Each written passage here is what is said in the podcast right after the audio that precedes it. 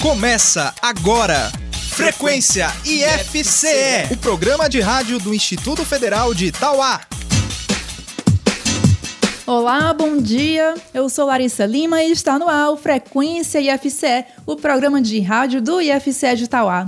Olá, muito bom dia. Eu sou Juliana Albano e até o meio-dia desta terça-feira, dia 11 de outubro, você fica ligado aqui na nossa frequência. Vamos lá, no Agrominuto, a professora do curso Técnico em Agropecuária do IFCE, a tecnóloga em alimentos Denise Amaral, apresenta os métodos de higienização dos alimentos. Na dica de saúde, a enfermeira do campo, Charlene Pereira, fala sobre os cuidados com a alimentação. No momento NAPNE, Jobson Vital, psicólogo do IFCE e membro do Núcleo de acessibilidade às pessoas com necessidades específicas do campus, fala sobre dislexia. No questão de prova de hoje, vamos ouvir a dica de geografia que o professor João Vitor Alencar preparou para gente. E no IF Cultura, o professor de artes do IFCE, Cledinaldo Júnior, faz um especial sobre os afro-sambas. Ainda hoje, você confere mais uma edição do Gamer, o jogo de perguntas e respostas do Frequência IFCE. E a gente começa o programa de hoje com o Tiago York e a música Amei Te Ver. O IFCE lançou ontem o edital do processo seletivo 2023.1. No campus de Itauá, são ofertadas 100 vagas que contemplam os cursos de agropecuária e redes de computadores, cursos de ensino médio e técnico, e também o curso de informática para a internet, um curso técnico voltado para quem já concluiu o ensino médio. A seleção será feita em uma única fase que consiste na análise do histórico escolar não há cobrança de taxas e as inscrições poderão ser feitas de 14 a 30 de outubro pela internet através do site qseleção.ifce.edu.br. O seleção aí sem cedilha e sem acento, tá? Após o preenchimento do formulário eletrônico, os candidatos deverão entregar no campus presencialmente a documentação exigida no edital. O edital você pode acessar no site qseleção.ifce.edu.br. Novamente, o seleção aí do que seleção é sem cedilha e sem acento. Leia o edital, confira quais são os documentos e se prepare para as inscrições que começam sexta-feira, agora, dia 14, e seguem até o dia 30 de outubro. Se ficou alguma dúvida, ligue pra gente. 88 21 34 1065 ou 88 21 34 1761. O nosso WhatsApp é o 34 37 4249. Repetindo, o nosso WhatsApp é 34 37 4249. Agrominuto. Olá, bom dia a todos os ouvintes da frequência do IFCE. Sou Denise Amaral, formada em Tecnologia de Alimentos e professora do curso técnico em Agropecuária no IFCE Campus Tauá. Sejam bem-vindos a mais um programa do Agrominuto. Hoje falaremos sobre os métodos de higienização importante ao processamento de produtos agropecuários. Relembrando ao que havíamos conversado anteriormente, a higienização ela compreende obrigatoriamente dois processos: a limpeza e a desinfecção ou sanitização obrigatoriamente nesta ordem. A limpeza é a remoção de materiais orgânicos visíveis a olho nu. Já a desinfecção é a eliminação ou redução de microorganismos, fungos ou bactérias que podem causar deterioração nos alimentos e, consequentemente, doenças, caso esses alimentos venham a ser consumidos. Lembrando que as etapas do processo de higienização são as seguintes: inicia-se com a limpeza ou pré-limpeza, lavagem, a limpeza com detergente, um enxágue, a etapa de desinfecção ou sanitização e, por último, um outro enxágue. Essas etapas de limpeza nós podemos realizar seguindo alguns métodos, como por exemplo, a limpeza manual, a limpeza por imersão, a limpeza por alta pressão, a limpeza por espuma e gel, a limpeza de equipamentos e circuitos fechados e a pulverização. É importante considerar a forma como a combinação real das condições influenciará na limpeza. Essa seleção é muito importante é, por razões de eficácia e custo. O método mais simples de limpeza é o método manual, é o mais comum e usual. Ele é re realizado por seres humanos, onde utiliza-se equipamentos e complementos básicos, como a água, detergente, escovas. As escovas, as cerdas e pelos, elas devem ser tão ásperas ou duras quanto possível, sem prejudicar a superfície. É importante atentar para as condições da efetividade da limpeza manual. A pré-lavagem, ela deve ser em tanque com água para retirada de resíduos sólidos, a aplicação de solução de detergente cuja concentração deve ser adequada ao tipo de equipamento e superfície com o uso de escovas ou esponjas. A temperatura da água deve ser no máximo 45 graus. O controle do tempo de contato do detergente com a superfície e do pH. E é importante fazer um enxágue com água corrente, água de boa qualidade. Esse método é aplicado em lavagens de utensílios, peças que são desmontáveis de equipamentos, como por exemplo válvulas e conexões. A limpeza por imersão realiza-se com ou sem agitação. Ela é utilizada para lavagem de pequenas peças de equipamentos desmontáveis, como formas, caixas, utensílios, também para lavagem de, de frutas, de hortaliças, de utensílios utilizados no processamento. Este método de limpeza geralmente utiliza-se água quente e ou detergente. Os demais métodos de higienização nós estaremos falando nos demais programas. Espero que vocês, agricultores, agricultoras, estudantes, técnicos e demais interessados tenham gostado. Um abraço e até logo. É isso. Se você ficou com alguma dúvida ou quer sugerir algum tema para o Agrominuto, entre em contato conosco pelo nosso WhatsApp 3437 4249. Bom, como você sabe, o Frequência FC abre espaço também para artistas e bandas do cenário musical independente. Hoje, a gente te apresenta a Nanda. A cantora de 19 anos iniciou a carreira aos 13, fazendo covers e produzindo vídeos para o YouTube. Sim, a Nanda também é youtuber e possui destaque nas redes sociais. Em 2019 e 2020, ela ganhou o prêmio Jovem Brasileiro na categoria Cover. Em 2021, o prêmio de revelação musical no TikTok Awards. Hoje vamos ouvir Ponto de Vista, música de Ananda com participação do grupo Otelo. Dicas de saúde com Charlene Pereira. Olá, tudo bem com você? Hoje nós vamos conversar sobre alimentação. Muitas pessoas não têm acesso a nenhum tipo de alimento. Você sabia, por exemplo, que milhões de pessoas vivem em uma situação denominada insegurança alimentar? Isso quer dizer que essas pessoas não possuem uma alimentação saudável, de qualidade ou em quantidade suficiente para suprir suas necessidades. Atualmente, o número de pessoas que vivem com insegurança alimentar moderada ou grave é de 2 bilhões de pessoas. Apesar de estar previsto na legislação, muitas pessoas padecem sem ter o que comer. Por outro lado, em alguns lugares do planeta, a fome não é o problema, e sim a alimentação inadequada inadequada, a qual é responsável por desencadear problemas de saúde graves como a obesidade. Uma alimentação saudável é fundamental para a nossa saúde e, por meio de mudanças simples no nosso dia a dia, podemos melhorar e adequar nossa alimentação. Diferentemente do que muitos pensam, não é uma alimentação cheia de restrições ou sem sabor, e sim aquela que garante, principalmente, que seu organismo esteja recebendo todos os nutrientes que ele precisa. Para ser uma alimentação realmente saudável, é preciso pensar em variedade, equilíbrio, quantidade qualidade e na segurança dos alimentos que estão sendo ingeridos. Não é novidade que a alimentação inadequada está relacionada com uma série de doenças, não é mesmo? Entre os principais problemas de saúde relacionados com uma má alimentação estão a obesidade, diabetes, hipertensão e até mesmo alguns tipos de cânceres. Não podemos nos esquecer ainda que uma alimentação deficiente é causa de desnutrição. Todos esses problemas são graves e podem levar um indivíduo à morte. Portanto, uma alimentação saudável é sinônimo de saúde. Gostou de saber mais sobre a importância dos alimentos na nossa vida? Tenha sempre sempre atenção especial sobre essa área na sua saúde. Bora se cuidar e até a próxima. Professor, questão de prova. No questão de prova de hoje, vamos ouvir a dica de geografia que o professor João Vitor Alencar compartilha com a gente. Bom dia, ouvintes do Frequência IFCE. Aqui é o professor João Vitor de Geografia.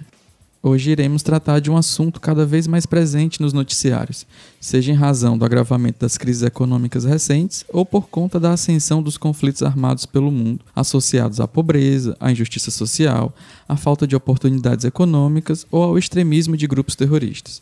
O assunto em questão diz respeito aos movimentos migratórios, que compreende tanto a imigração, que é a entrada de pessoas em uma região ou país, e a emigração, que é a saída de pessoas de uma região ou país. Quando acontecem dentro de um país, as migrações são internas, quando se processam de um país para o outro, são chamadas de migrações internacionais. No exato momento em que as pessoas procuram outro país para viver, que não seja aquele onde nasceram, elas o fazem por vários motivos. As desigualdades de renda, a pobreza, o desemprego, as guerras e a fome foram as principais causas dos movimentos migratórios na última década do século XX e na primeira década do século XXI. Praticamente o mundo todo convive com a pobreza e desemprego, mas sem dúvida esse problema se agrava nos países não desenvolvidos. Aliados às questões de pobreza e desemprego, os conflitos étnico-religiosos e as guerras internas fazem com que muitos de seus habitantes procurem fugir dessas situações em busca de novas oportunidades em países vizinhos ou nos países mais ricos. Essa movimentação, na segunda década do século XXI, apresenta duas rotas bem definidas. Uma do mundo não desenvolvido para o desenvolvido, denominada de migrações sul-norte, e outra dentro do mundo não desenvolvido, chamada de migrações sul-sul. Atualmente, grande parte dos imigrantes pertence a um grupo especial, os grupos dos refugiados e dos deslocados internos. Mas quem são eles? O Alto Comissariado das Nações Unidas para Refugiados define como refugiados pessoas que saem de seu país de origem porque correm o risco de serem mortas por perseguições religiosas, políticas e raciais. Os deslocados internos, por sua vez, são pessoas que sofrem perseguições ou ameaças dentro de seu próprio país sem poder contar com a proteção do governo. É o grupo de imigrantes que mais cresce no mundo. Existe, portanto, uma diferença entre refugiado e deslocado interno. Quando o civil ameaçado em seu país cruza a fronteira e recebe asilo e ajuda internacional, torna-se um refugiado. Quando uma pessoa em circunstâncias semelhantes é deslocada dentro do próprio país para sua segurança, torna-se um deslocado interno. Notadamente, depois de 2014, o bloco europeu tem sido destino de grande número de refugiados que deixam áreas de conflito no Oriente Médio e na África. De acordo com o Alto Comissariado das Nações Unidas para Refugiados, cerca de 438 mil pessoas pediram asilo aos países do bloco de janeiro a julho de 2015. A Alemanha tem sido o país que mais recebeu solicitações de asilo. As principais nacionalidades solicitantes são Síria, Afeganistão, Eritreia, Nigéria, Paquistão e Iraque, sem contar com os inúmeros migrantes que entram de forma ilegal. Para concluirmos o assunto de hoje, é possível afirmar que a maior parte das correntes migratórias ocorre por motivos econômicos. Por isso, as migrações internacionais no mundo globalizado realizam-se com mais intensidade de regiões não desenvolvidas para outras mais desenvolvidas, e mesmo em direção aos países emergentes. Bem, hoje fico por aqui e me despeço desejando bons estudos a todas e Momento NAPNE. Olá, tudo bem? Esse é o Momento NAPNE e eu sou Jobson Vital, estou psicólogo do ISE Tauá e hoje vamos falar sobre a dislexia. Bora? Dislexia é um distúrbio genético que dificulta o aprendizado e a relação de leitura com a escrita.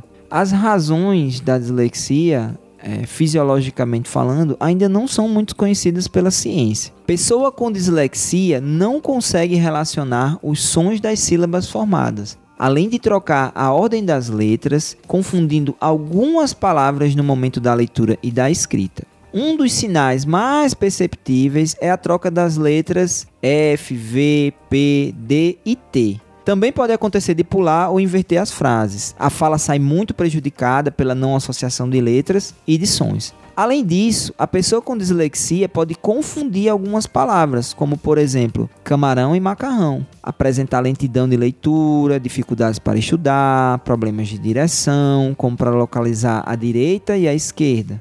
Mas é importante entender que a dislexia não tem a ver com QI baixo, né? ou seja, com o quociente de inteligência. Quem tem dislexia geralmente se atrapalha com as palavras, mas apresenta boa performance em outras áreas, como por exemplo os cálculos e suas variações. Dentro desse público existem pessoas desorganizadas, como também há alguns que são mais tímidos, mas também tem os falantes. Vale considerar que esse distúrbio pode limitar o desenvolvimento nos estudos, na vida pessoal e na carreira profissional, levando a pessoa a um sofrimento psicológico, algo que precisa de atenção. Por isso, é recomendado o acompanhamento profissional adequado para trabalhar a saúde integral e o bem-estar psicológico. No que diz respeito ao tratamento, como a dislexia é caracterizada por um distúrbio genético, ainda não se fala em cura para a mesma. No entanto, é possível levar sim uma vida sem muitos prejuízos, principalmente quando há um acompanhamento adequado desde o momento do diagnóstico. Então,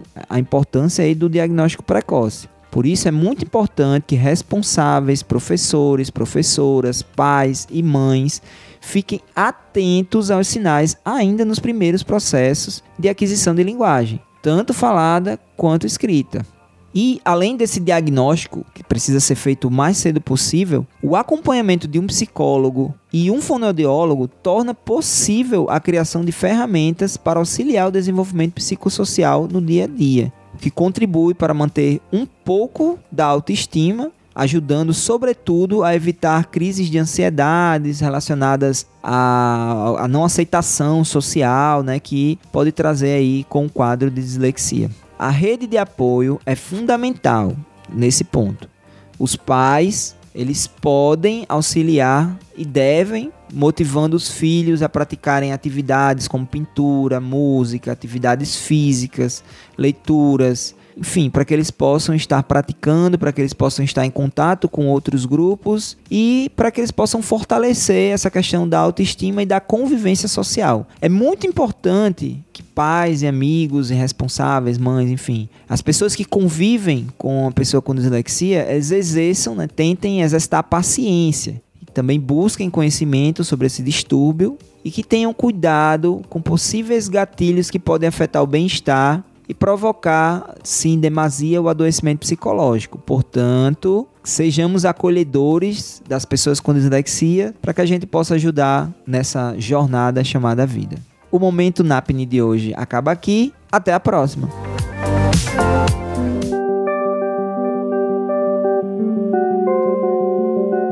IF Cultura.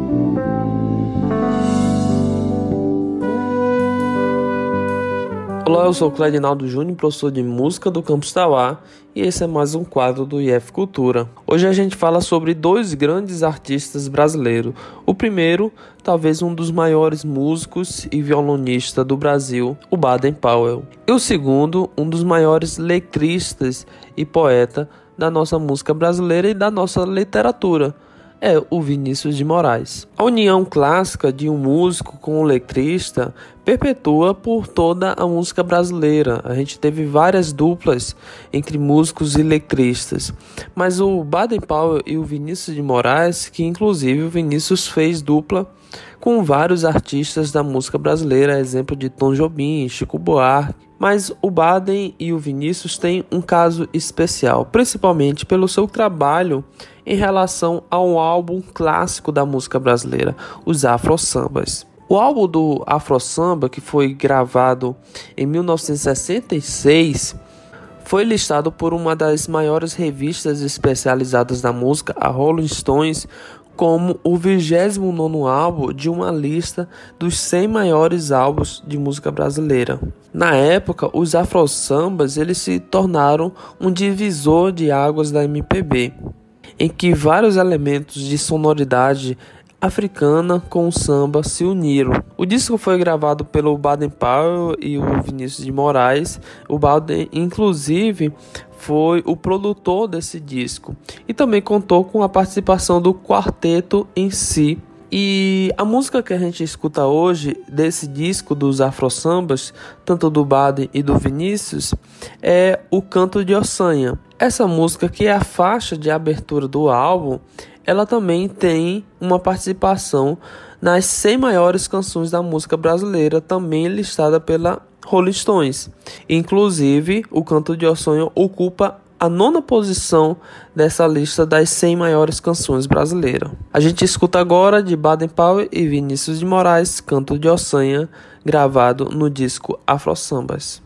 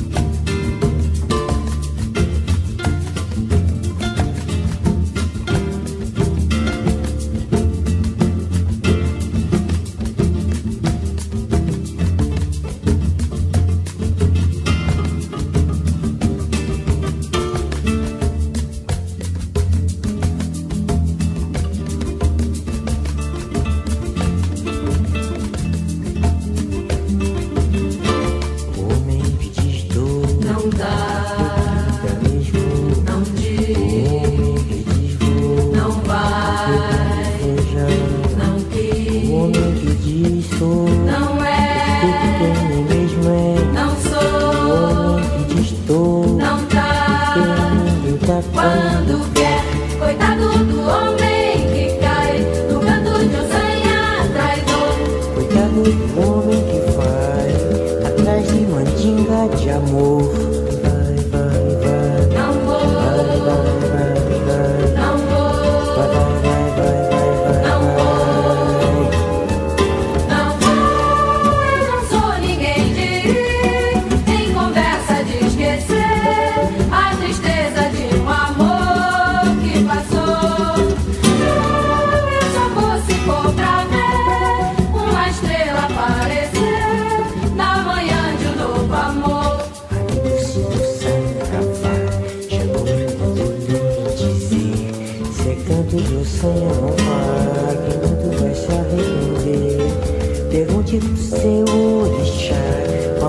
é bom se doer. Pergunta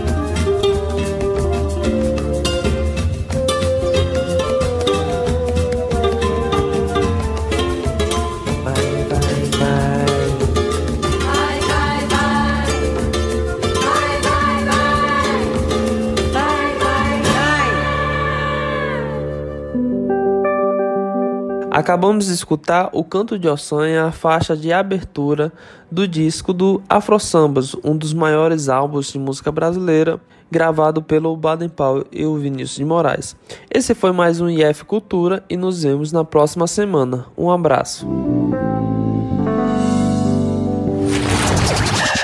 Você sabe como surgiu a borracha escolar? Até meados de 1700, os erros de escrita eram apagados dos papéis usando miolo de pão mas isso estava para mudar. Em 1736, o cientista e explorador francês Charles-Marie de la Condamine levou à Europa as primeiras amostras de uma nova substância extraída da árvore seringueira, a borracha. Por volta de 1770, as primeiras amostras de borracha chegaram na Inglaterra e o inglês Joseph Priestley produziu a primeira borracha para apagar traços de lápis esfregando sobre o papel, como a gente faz até hoje. A partir de 1772, cubos dessa borracha passaram a ser comercializados em Londres e foram chamados de rubber, que vem do inglês rub e significa esfregar. Mas o que é que faz a borracha apagar o grafite? Bom, a escrita se dá graças ao depósito de grafite do lápis no papel. O grafite tem com a folha de papel uma força de adesão e a borracha entra para quebrar as moléculas que deram origem a essa ligação. Gamer Frequência IFCE. É hora do Gamer, o jogo de perguntas e respostas do Frequência IFCE. O Gamer funciona assim: dois competidores enfrentarão cinco perguntas em 60 segundos. Quem fizer o maior número de respostas corretas em menos tempo, ganha. Mas atenção, não pode ficar chutando. A primeira resposta é a que vale. Para jogar comigo hoje, eu conto com a participação dos estudantes do curso de redes de computadores Saulo Vitor e Amanda Noronha. Bom dia, bem-vindos. Bom, Bom dia. Tudo bom com vocês? Tudo bom. E aí, Saulo aqui já tá várias vezes, né? Costumo matar aqui, né? Amanda iniciante. É. E aí, Saulo tá confiante? Vamos pra mais uma vitória, né? Eita, Amanda, vai deixar? Tá certo. Vamos ver, né? O futuro dirá. Bom, pra gente saber quem vai começar, vamos ao nosso sorteio. Quem vai começar é o Saulo, então a Amanda vai ter que sair do estúdio só por uns instantes. Tá certo. E aí, Saulo, preparado? Vamos lá. Vou só recapitular as regras, tá? São cinco perguntas. Você tem um minuto para responder essas perguntas. E caso você não saiba alguma resposta e queira pular, pede para pular e eu retomo, tá bom? Pronto. Vamos lá então, Saulo. Tempo valendo. Qual o nome da roupa tradicional dos padres? Batina, Resposta correta. Como se chama o sentido que nos permite sentir os odores? olfato. Resposta exata. Completo o ditado. Com... Quem com ferro fere. Com ferro será ferido. Exatamente. Professor, Rio e Tóquio são personagens de qual série de TV? Passa. Quem compôs o hino de Tauá? Não sei. Não responde? Não responde. Professor, Rio e Tóquio são personagens de qual série de TV? Não sei. Não responde. Muito bem. Então terminou aí, faltando 26 segundos para o fim do tempo. Gamer Frequência IFCE.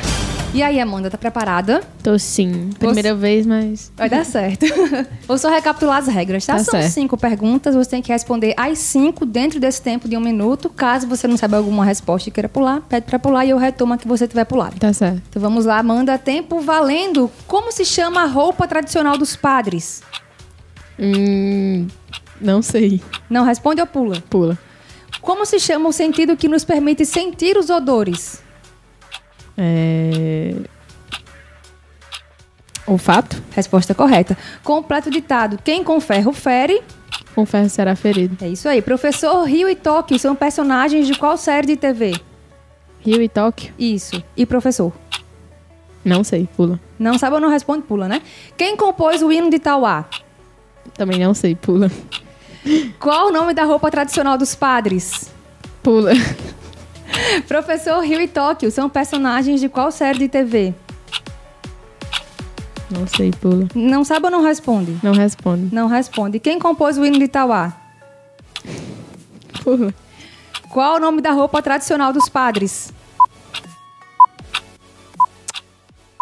Não sei. Tempo esgotado. Gamer Frequência IFCE. Vamos agora então conferir o gabarito das perguntas de hoje. Qual o nome da roupa tradicional dos padres? É a batina. Como se chama o sentido que nos permite sentir os odores? Olfato. Completo ditado: quem com ferro fere, com ferro será ferido. Professor Rio e Tóquio são personagens da série La Casa de Papel ou A Casa de Papel. É nada. Quem compôs o hino de Itauá é o doutor, foi o doutor José Nilson Rodrigues Furtado. Bom, com três acertos contra dois, Saulo venceu o gamer de hoje. Parabéns! Parabéns. Tô ficando bom, tô ficando bom. Meu Deus, eu não sei. Eu sabia que era batinha. Saulo, manda alô pra alguém. Manda alô pra minha mãe Sandra e pro meu pai José. Muito bom. E você, Amanda? Vou mandar pra minha mãe, Lucélia Noronha. Muito bom. Daqui de Itauá. Olha aí. Gente, obrigada pela participação. Foi muito legal. Por nada. Voltem mais vezes, viu? Eu vou vir. Muito bom, Amanda, porque essa aula aqui já é, ó, já é de casa. é isso aí, galera. O Gamer volta semana que vem. Tchau. Tchau. Gamer Frequência IFCE. O Frequência FCE vai ficando por aqui, mas você pode nos acompanhar nas nossas redes sociais. No Instagram nós somos o arroba IFCE Tauá, o nosso site é o ifce.edu.br barra Tauá e o nosso podcast, o IFCast Tauá, você pode ouvir no Cashbox, no Google Podcasts, no Anchor, no Deezer ou no Spotify. O nosso perfil no Facebook e o nosso canal no YouTube estão temporariamente desativados por causa do período eleitoral que termina aí no dia 30 de outubro. Então é isso, a gente encerra o programa de hoje com Alucinação, de Belchior. Até semana que vem. Tchau, até lá. Você ouviu Frequência IFCE, o programa de rádio do Instituto Federal de Itauá.